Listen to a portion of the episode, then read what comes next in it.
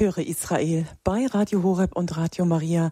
Eine letzte Sendung in diesem Jahr, in der wir uns aber schon auf den ersten Tag im neuen Jahr vorbereiten. Denn am kommenden Sonntag, 1. Januar 2023, feiern wir das Hochfest der Gottesmutter Maria und wir bereiten uns in dieser Stunde mit den liturgischen Bibeltexten auf das Fest vor. Claudia Kiesel, mein Name. Ich wünsche allen einen schönen Freitagnachmittag in der Weihnachtsoktav, in der wir jeden Tag Weihnachten feiern.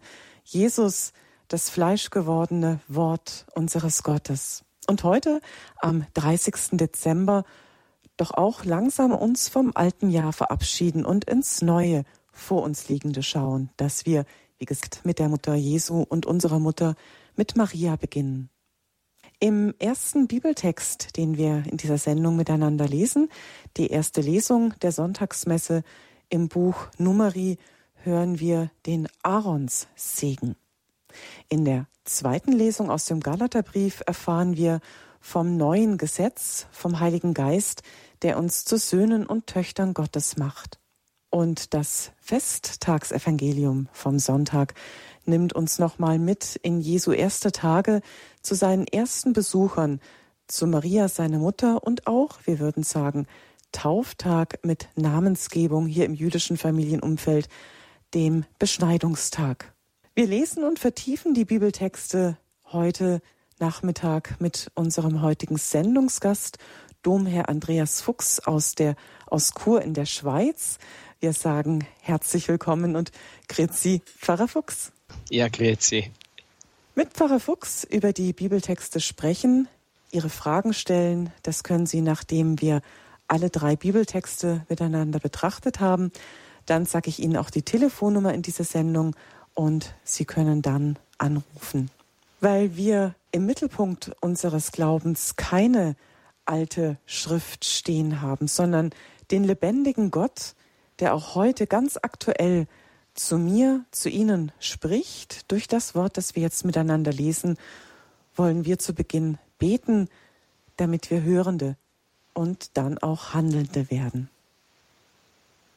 Ich darf Sie, Pfarrer Fuchs, bitten, dass Sie miteinander ein Gebet sprechen. Ja, wir wollen vielleicht äh, gerade das Tagesgebet äh, nehmen äh, vom 1. Januar von der Gottesmutter Maria. Lasset uns beten. Barmherziger Gott, durch die Geburt deines Sohnes aus der Jungfrau Maria hast du der Menschheit das ewige Heil geschenkt. Lass uns auch im neuen Jahr immer und überall die Fürbitte der gnadenvollen Mutter erfahren, die uns den Urheber des Lebens geboren hat. Jesus Christus, deinen Sohn, unseren Herrn Gott, der in der Einheit des Heiligen Geistes mit dir lebt und herrscht in alle Ewigkeit. Amen. Dann hören wir jetzt die erste Lesung vom kommenden Sonntag, dem 1. Januar, Hochfest der Gottesmutter Maria. Lesung aus dem Buch Numeri im Kapitel 6, die Verse 22 bis 27. Der Herr sprach zu Mose, Sagt zu Aaron und seinen Söhnen, so sollt ihr die Israeliten segnen. Sprecht zu ihnen. Der Herr segne dich und behüte dich. Der Herr lasse sein Angesicht über dich leuchten und sei dir gnädig. Der Herr wende sein Angesicht dir zu und schenke dir Frieden. So sollen sie meinen Namen auf die Israeliten legen, und ich werde sie segnen.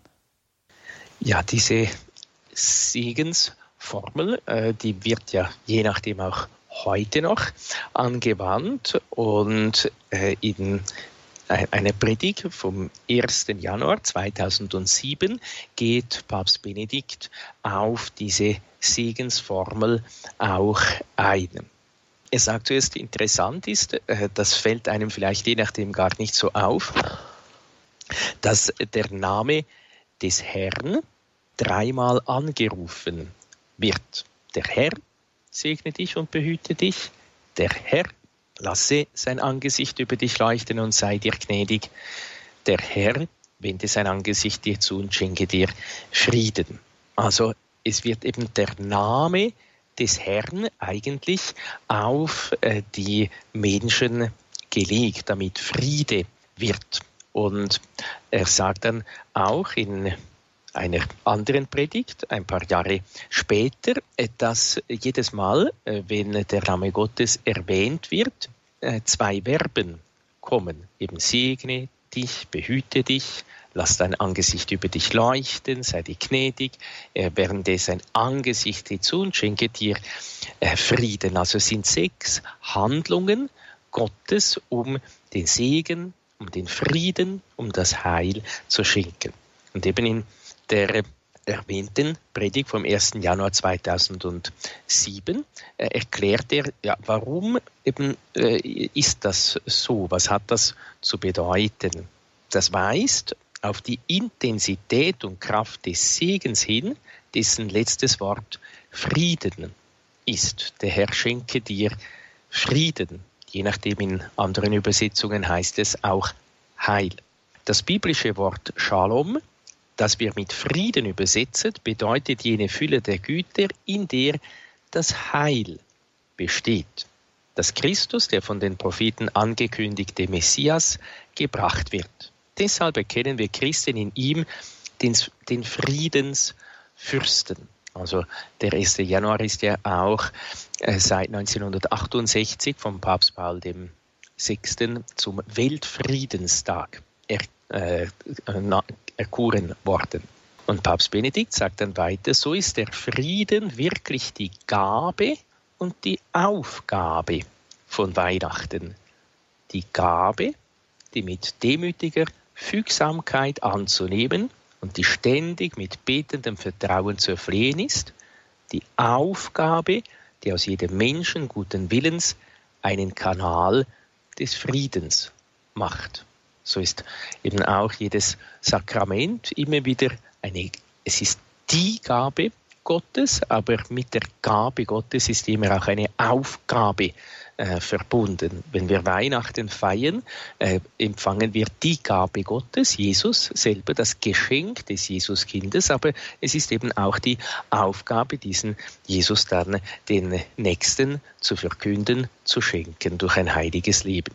Dann in ein weiterer Aspekt, also ist nicht nur der Name des Herrn, der Segen, äh, erwähnt, sondern äh, der Herr lasse sein Angesicht über dich leuchten und sei dir gnädig. Das erklärt wiederum Papst Benedikt äh, in einer Predigt am 1. Januar 2010 äh, sehr schön diese Wichtigkeit, dass Gott uns sein Angesicht über uns leuchten lässt, sein Angesicht über äh, uns zuwendet. Da sagt er, sowohl in der ersten Lesung aus dem Buch Numeri als auch im Antwortpsalm haben wir einige Ausdrucksweisen gehört, die die auf Gott bezogene Metapher des Angesichts enthalten. Der Herr lasse sein Angesicht über dich leuchten und sei dir gnädig. Gott sei uns gnädig und segne uns, er lasse über uns sein Angesicht leuchten, damit auf Erden sein Weg erkannt wird und unter allen Völkern sein Heil das war im Antwortpsalm. Das Gesicht ist der Ausdruck der Person schlechthin.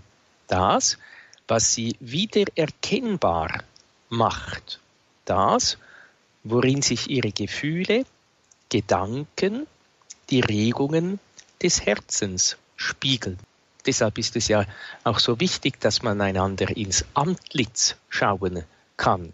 Deshalb verhüllen wir unser Antlitz ja gerade nicht, weil eben auch Gott uns sein Angesicht zugewandt hat und weil da eben unsere Person auch zum An äh, Ausdruck kommt. Und dann fährt Papst Benedikt weiter, zeigt Gott, sein Angesicht ist das Ausdruck seines Wohlwollens. Verbirgt er es dagegen, drückt das Zorn und Missfallen aus. Dann ein bisschen später, die gesamte biblische Geschichte kann mal kann man als fortschreitendes Enthüllen des göttlichen Angesichts lesen, bis hin zu seiner vollen Offenbarung in Jesus Christus. Als aber die Zeit erfüllt war, so sagt uns auch heute der Apostel Paulus, sandte Gott seinen Sohn. Das werden wir bald hören in der zweiten Lesung. Und er fügt sogleich hinzu, geboren von einer Frau und dem Gesetz untersteht. Das Angesicht Gottes hat ein menschliches Antlitz angenommen. Er lässt sich anblicken und erkennen im Sohn der Jungfrau Maria, die wir deshalb mit dem hohen Titel der Mutter Gottes verehren. Sie, die im Herzen das Geheimnis der Gottesmutterschaft bewahrte, war die erste, die das Antlitz des menschgewordenen Gottes in der Frucht ihres Leibes sah. Die Mutter hat eine ganz besondere, einzigartige und in gewisser Hinsicht ausschließliche Beziehung zu ihrem Neugeborenen. Das erste Gesicht, das ein Kind sieht, ist das der Mutter. Und dieser Blick ist entscheidend für seine Beziehungen zum Leben, zu sich selbst, zu den anderen, zu Gott. Er ist entscheidend auch dafür, dass es ein Mann des Friedens werden kann. Und dies nimmt Papst Benedikt noch einmal am 1. Januar 2013 eigentlich also diese äh, beiden Aspekte, die ich bereits erwähnt habe, der Name des Herrn, der Segen, der Friede, das Angesicht, nochmals auf und äh, sagt dann eben auch, ja, eben nochmals, ja, was heißt äh, dieses Angesicht schauen? Für die Heilige Schrift ist das Schauen von Gottes Angesicht das höchste Glück. Wenn du ihn anblickst, schenkst du ihm große Freude, sagt der Psalmist. Aus der Betrachtung von Gottes Angesicht gehen Freude, Sicherheit und Friede hervor. Aber was bedeutet im Verständnis des Neuen Testaments konkret, das Angesicht des Herrn zu schauen? Es bedeutet, ihn durch Jesus Christus, indem er sich offenbart hat, unmittelbar zu erkennen soweit das in diesem Leben möglich ist. Sich des Glanzes von Gottes Angesicht zu erfreuen bedeutet, in das Geheimnis seines Namens einzudringen, der uns durch Jesus offenbart wurde, etwas von seinem Leben und seinem Willen zu verstehen, damit wir gemäß seinem Plan der Liebe für die Menschheit leben können.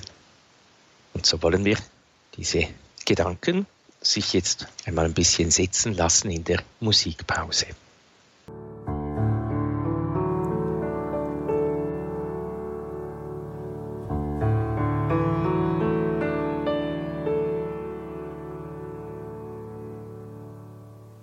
Sie hören Radio Horeb in der Weihnachtsoktav. Wir bereiten uns mit den liturgischen Texten auf den 1. Januar vor.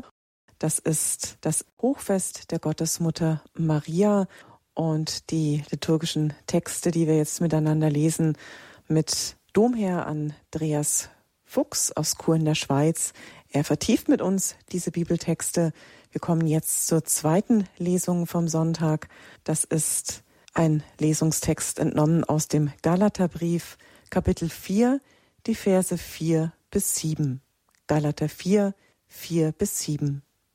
Schwestern und Brüder, als die Zeit erfüllt war, sandte Gott seinen Sohn, geboren von einer Frau und dem Gesetz unterstellt, damit er die freikaufe, die unter dem Gesetz stehen, und damit wir die Sohnschaft erlangen. Weil ihr aber Söhne seid, sandte Gott den Geist seines Sohnes in unsere Herzen, den Geist, der ruft, Abba, Vater. Daher bist du nicht mehr Sklave, sondern Sohn. Bist du aber Sohn, dann auch Erbe. Erbe durch Gott.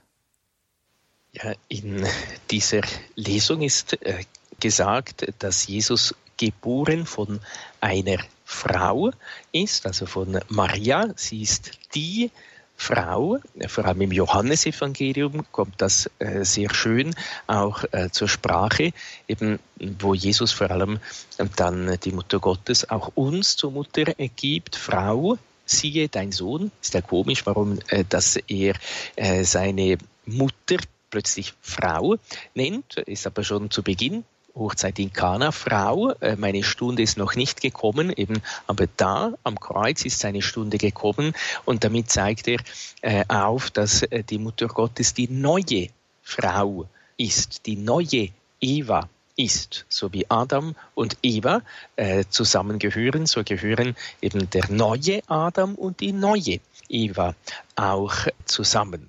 Und die äh, Eva ist Mutter des Lebens, obwohl dass sie dann die Kinder eigentlich zum Tod äh, gebiert, weil sie äh, gesündigt hat. Maria verwirklicht, wie die Kirchenväter sagen, diesen geheimnisvollen Namen Eva. Sie wendet Evas Namen eben da, durch das Ave das gegrüßt äh, seist du Maria, eben durch ihr Ja-Wort macht sie wieder gut, was äh, die Eva durch ihr Nein zu Gottes Gebot verbrochen, kaputt gemacht hat. Nun, Maria ist nicht nur die neue Eva, sondern äh, sie ist äh, eben auch jene, die Jesus geboren hat.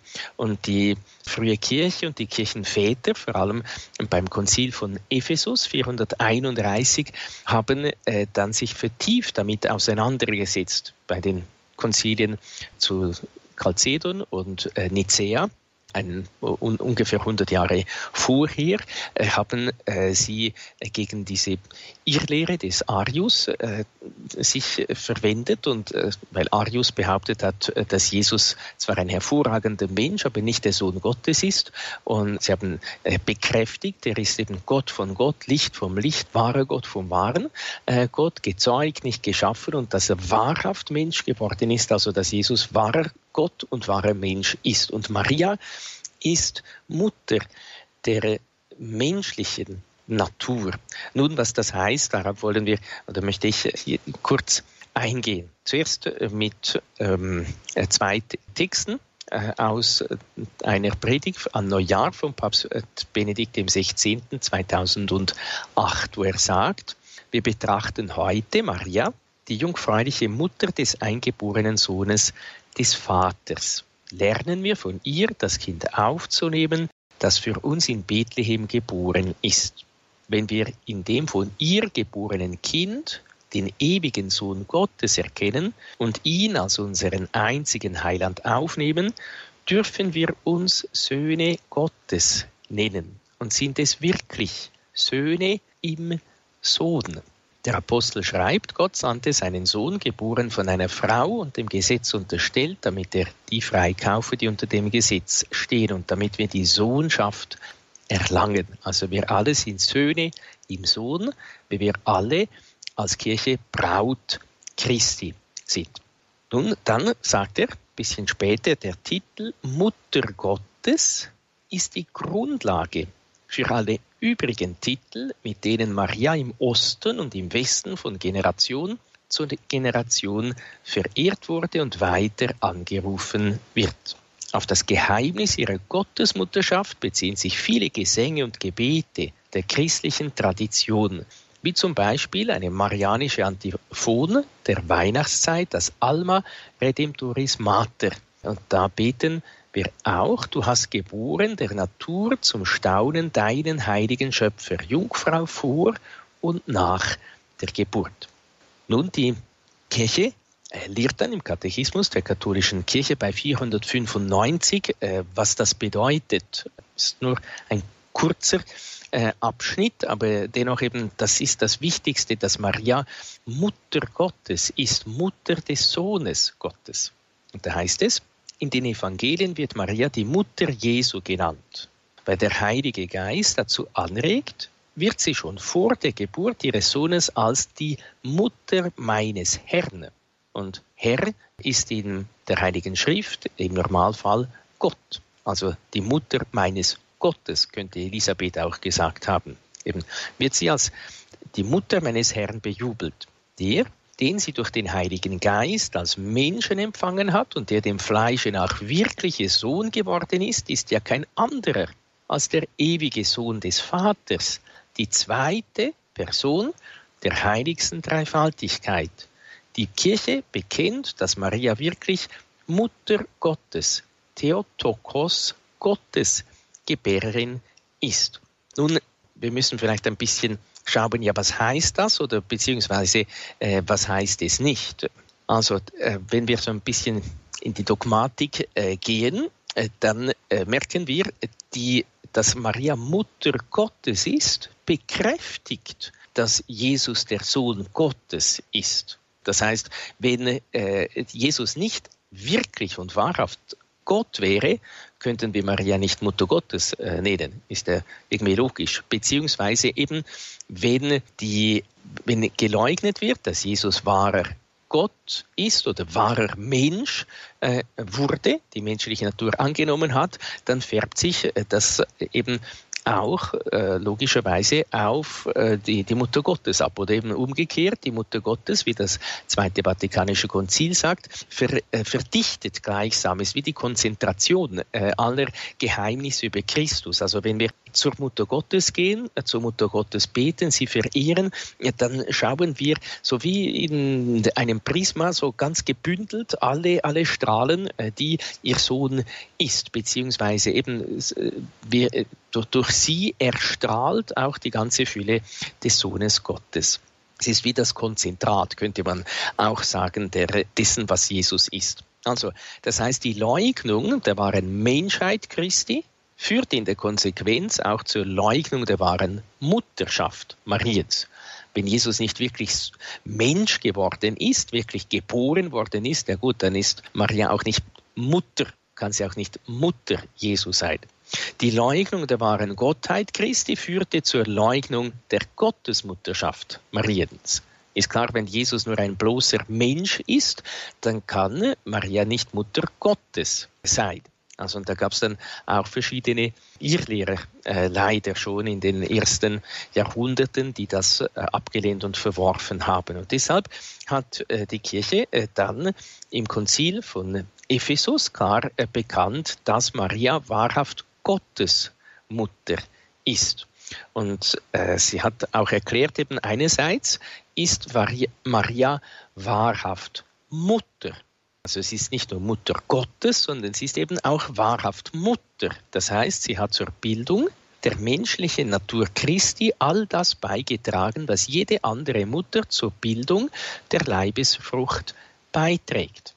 Aber eben nicht durch äh, das Mitwirken eines Mannes, sondern durch das Wirken des Heiligen Geistes. Und dann, Maria ist wahrhaftig Gottes Mutter. Das heißt, sie hat die zweite Person der Gottheit empfangen und geboren. Eben, was es nicht heißt, freilich nicht der göttlichen Natur nach, sondern der angenommenen menschlichen Natur nach. Also was heißt das? Es gibt immer wieder Leute, die sich darüber lustig und lächerlich machen, dass äh, irgendwie eben äh, Maria die Mutter Gottes, äh, des Vaters sei oder die Mutter Gottes im Sinn der Gottheit Christi, dass sie quasi über Gott steht. Äh, die, leider haben diese Personen den wahren Glauben nicht richtig verstanden. Es geht darum, dass Maria die Mutter Jesu ist und ähm, Jesus ist die zweite göttliche Person. Jesus ist eine göttliche Person. Er ist der Sohn Gottes und deshalb darf man mit Recht Maria auch Mutter Gottes nennen.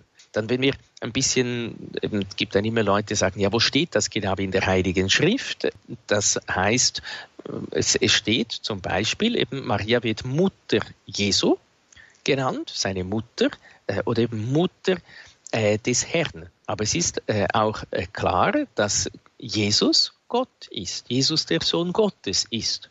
Und dann muss man das Ganze einfach noch zusammenbringen und äh, deshalb nennen wir Maria mit Recht äh, Mutter Gottes. Also auch die Kirchenväter äh, haben äh, das äh, gelehrt, äh, ganz viele, Ignatius von Antiochien oder äh, Alexander von, Alexa äh, von Alexandrien, Athanasius und so weiter. Auch der heilige Cyril von Alexandrien, der hat das vor allem gefördert. Und dann eben die Einwände der damaligen Irrlehrer, wie auch der heutigen, Maria sei nicht Mutter Gottes, weil aus ihr nur die menschliche Natur, nicht aber die göttliche Natur genommen worden sei. Also die einen sagen, na gut, eben gut, sie hat schon ähm, die menschliche, menschliche Natur äh, Jesu äh, geschaffen, aber das äh, reicht nicht quasi, dass man sie Mutter Gottes nennt. Dem ist zu erwidern, dass nicht die Natur als solche, sondern die Person empfangen und geboren wird. Also eben Jesus ist eine Person. auch wenn er zwei Naturen, die menschliche und die göttliche hat, aber er ist eine Person. Und die Mutter dieser einer Person ist Maria. Und deshalb dürfen wir getrost äh, Maria als Mutter Gottes verehren. Es gibt auch eine sehr schöne Geschichte, die ich da in der Vorbereitung gelesen habe, als da diese Bischöfe beim Konzil von Ephesus versammelt äh, waren, um über diese Frage zu sprechen. Da versammelte sich äh, das gläubige Volk von Ephesus und äh, rief äh, voller, äh, voller Überzeugung, voller Glaube, Maria ist Mutter Gottes, Mutter Gottes, Mutter Gottes. Und das eben ist auch sehr schön, äh, um zu zeigen, die, die Gläubigen haben das schon lange, also es ist keine Erfindung des Konzils von Ephesus, Ephesus, sondern das Konzil von Ephesus hat das aufgenommen, was die Kirche schon immer geglaubt und gelehrt hat. Und es ist auch sehr schön, dass man äh, auch sieht, dass das Volk Gottes, die Gläubigen eben auch in der Lehre der Kirche fest ist, eben auch den Beistand des Heiligen äh, Geistes hat äh, und, und diesen Glauben wirklich auch gelebt, von ganzem Herzen gelebt und geliebt hat. Und so ist eben auch uns das anvertraut, dass wir die Mutter Gottes ehren, denn eben in der Konsequenz ist sie nicht nur Mutter Gottes, Mutter Jesu, sondern eben auch Mutter des Leibes, des mystischen Leibes Christi, der Kirche. Und wir sind auch Glieder der Kirche. Und deshalb ist sie auch unsere äh, Mutter, äh, die wir von ganzem Herzen lieben und ehren sollen. Sumet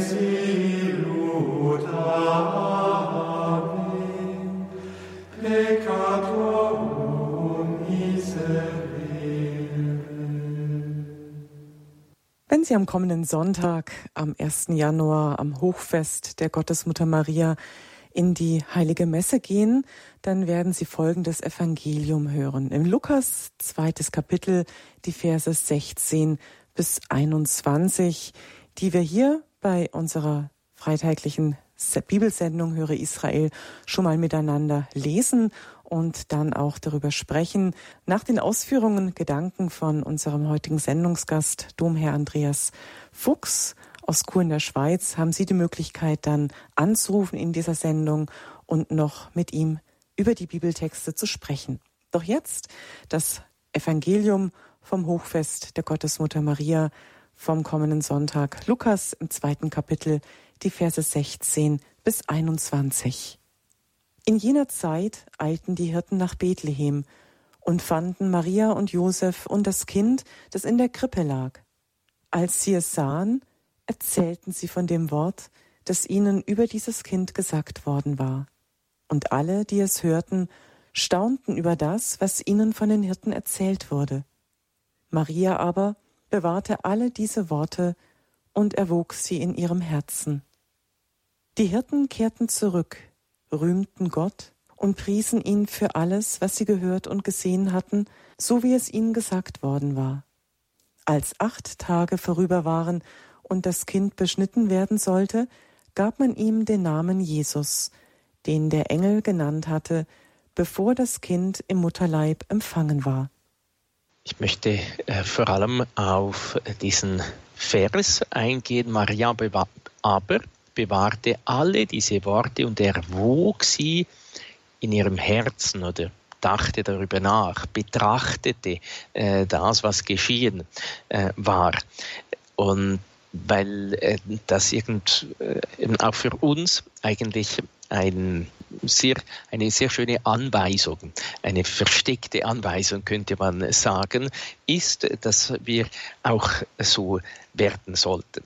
Nun, dieses Wort erwog sie in ihrem Herzen, äh, dieses Erwägen, Betrachten, hin und her äh, wiegen, äh, das erklärt Papst Benedikt in der Neujahrspredigt von 2008 äh, sehr schön. Er sagt, das griechische Wort, das verwendet wird, Symbalusa, bedeutet wortwörtlich zusammensetzen und lässt an ein großes Geheimnis denken, das nach und nach entdeckt werden muss. also so wie Mosaiksteinchen, die zusammengesetzt werden, damit man das ganze Bild dann erkennen kann. In der Schule Marias können wir mit dem Herzen das erfassen, was die Augen und der Sinn allein nicht wahrnehmen und fassen können. Denn es handelt sich um ein so großes Geschenk, dass wir es nur im Glauben annehmen können, ohne es ganz zu verstehen. Und auf diesem Glaubensweg kommt uns gerade Maria entgegen. Sie stützt und leitet uns.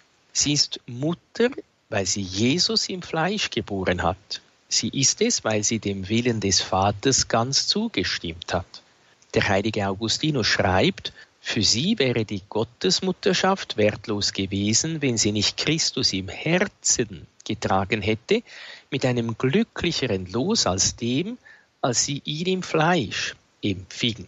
Also Maria hat Jesus, äh, wie Augustinus äh, sagt, nicht nur im Leib empfangen, sondern äh, im Geist, in ihrem Herzen. Und deshalb ist sie, so sagt er, noch seliger zu preisen, schon selig zu preisen, weil sie dem Leib nachgeboren hat, aber noch seliger, weil sie ihn in ihrem Geist geboren hat, immer in ihrem Herzen trug. Und Benedikt fährt weiter und Maria bewahrte und setzte die nachfolgenden Ereignisse zusammen, deren Zeugin und Protagonistin sie war, bis zum Kreuzestod und zur Auferstehung ihres Sohnes Jesus. Nur wenn wir alles, was wir erleben, zu einer Einheit zusammensetzen und im Herzen bewahren, können wir in der Nachfolge Marias in das Geheimnis eines Gottes eindringen, der aus Liebe Mensch geworden ist und uns ruft, ihm auf dem Weg der Liebe zu folgen. Eine Liebe, die jeden Tag in einen großmütigen Dienst an den Brüdern und Schwestern umzusetzen ist. Also äh, eben auch wir sind berufen, all die Worte äh, oder all die Ereignisse in unserem Leben, all das, was Gott uns sagt, all das, was äh, sich ereignet, was durch die Vorsehung und Weisheit Gottes in unserem Leben geschieht, zu bewahren und es im Herzen zu erwägen, zusammen zu setzen, eben zu einem Bild zu machen, die Spuren Gottes auch in unserem Leben zu entdecken. Und damit das geschehen kann, äh, ist etwas nötig, nämlich das Betrachten oder das Schweigen, das schweigende Betrachten. Das sagt auch äh, Papst Franziskus in einer Predigt am 1. Januar 2018, äh, dass, dass wir die Stille brauchen. Er sagt, dieses Schweigen, es ist interessant, so sagt es der Sohn Gottes, spricht noch nicht als Kind, spricht er noch nicht. Die Mutter tut es ihrem Sohn gleich, bewahrt alles, wie wir äh, gehört haben, alles im Schweigen. Und er sagt so, dieses Schweigen sagt uns, dass auch wir die Stille brauchen, wenn wir etwas bewahren wollen. Es ist notwendig, schweigend die Krippe zu betrachten. Das heißt, es gibt eine geistliche Übung, nämlich die Betrachtung, die genau das tut, die eigentlich das Wort Gottes betrachtet, also eben das, was Gott offenbart. Äh, die, die Betrachtung ist, ich erwäge im Herzen, ich, ich setze das alles zusammen, was Gott mir sagt, was Gott mir zeigt, was Gott mir offenbart, äh, um zu merken, was möchte jetzt Jesus heute mir sagen? Wo äh, soll ich mich heute äh, noch mehr bemühen, ihm ganz ähnlich äh, zu sein? Und es gibt eine schöne Generalaudienz in, äh, vom Papst äh, Benedikt dem 16. über diese Betrachtung. Er hat äh, eine ganze Reihe äh, des Gebetes, äh, also es sind ich glaube etwa 10 oder 20 oder noch mehr Generalaudienzen, wo er über das Gebet spricht. Und in, am 17. August 2011 spricht er über das betrachtende Gebet und spricht davon, dass Maria hier ein sehr konkretes Vorbild dieser Betrachtung ist. Und da sagt er, und eben das ist diese äh, versteckte Botschaft, wie ich äh, zu Beginn äh, sagte, die versteckte Anweisung oder Aufforderung, was auch wir tun sollten, könnten, müssten, vor allem äh, dann eben zum Beispiel auch als guter Vorsatz immer wieder ähm, zu Beginn eines neuen Jahres. Maria lehrt uns, wie notwendig es ist, in unserem Tagesablauf mit all seinen Aktivitäten Augenblicke zu finden, in denen wir uns in Stille sammeln und darüber nachdenken können, was der Herr uns lehren will, wie er in der Welt und in unserem Leben gegenwärtig ist und wirkt, fähig zu sein, einen Augenblick innezuhalten und im Gebet nachzudenken. Und er erwähnt dann auch den heiligen Augustinus, der das Ruminare nennt, dieses Betrachten. Ruminare heißt nachsinnen oder wiederkäuen. Eben, wir sind zwar keine Wiederkäuer, aber die Wiederkäuer lassen sich alles nochmals, salopp gesagt, durch den Kopf gehen. Äh, das sollten wir geistigerweise äh, tun. Eben das immer wieder käuen, äh, immer wieder erwägen. Und so schließt dann Papst Benedikt diese äh, Generalaudienz betend betrachten bedeutet also eine Haltung der Sammlung, der inneren Stille anzunehmen, um nachzudenken und die Geheimnisse unseres Glaubens und das, was Gott in uns wirkt, in uns aufzunehmen. Und nicht nur die Dinge, die kommen und gehen. Und eben im Rosenkranz-Gebet, äh, da betrachten wir das Antlitz, das Angesicht Christi durch die Augen der Mutter Gottes. Äh, sie hat beharrlich äh, das Antlitz Christi betrachtet, so sagt der heilige Johannes Paul II. im Schreiben über den Rosenkranz im Punkt 10, dass sie ihn eben äh, bei der Verkündigung betrachtet hat, in Bethlehem, als er in der Krippe lag, dass sie ihn wiederfand, bei Kana, unter dem Kreuz, am Ostermorgen und am Pfingsttag. Eben äh, so bei all diesen wunderbaren Geheimnissen, die wir im Rosenkranz betrachten, eben betrachten, beten, erwägen an der Hand der Mutter Gottes, durch die Augen der Mutter Gottes, Jesus, das Angesicht Gottes betrachten. Soweit die Ausführungen von Pfarrer Andreas Fuchs zu den, zu den Bibeltexten vom kommenden Sonntag, dem Hochfest der Gottesmutter Maria, das Fest, das wir am 1. Januar feiern werden. Wir lassen uns jetzt ganz führen vom Heiligen Geist mit Ihren Anrufen, liebe Hörerinnen und Hörer, was Sie noch gerne vertieft haben möchten, welche Fragen Sie sich noch stellen bezüglich dem Gehörten. Melden Sie sich jetzt gerne in dieser Sendung, greifen Sie jetzt zum Telefon 089 517 008 008 und mit Domherr Andreas Fuchs können Sie dann noch sprechen. 089 517 008 008.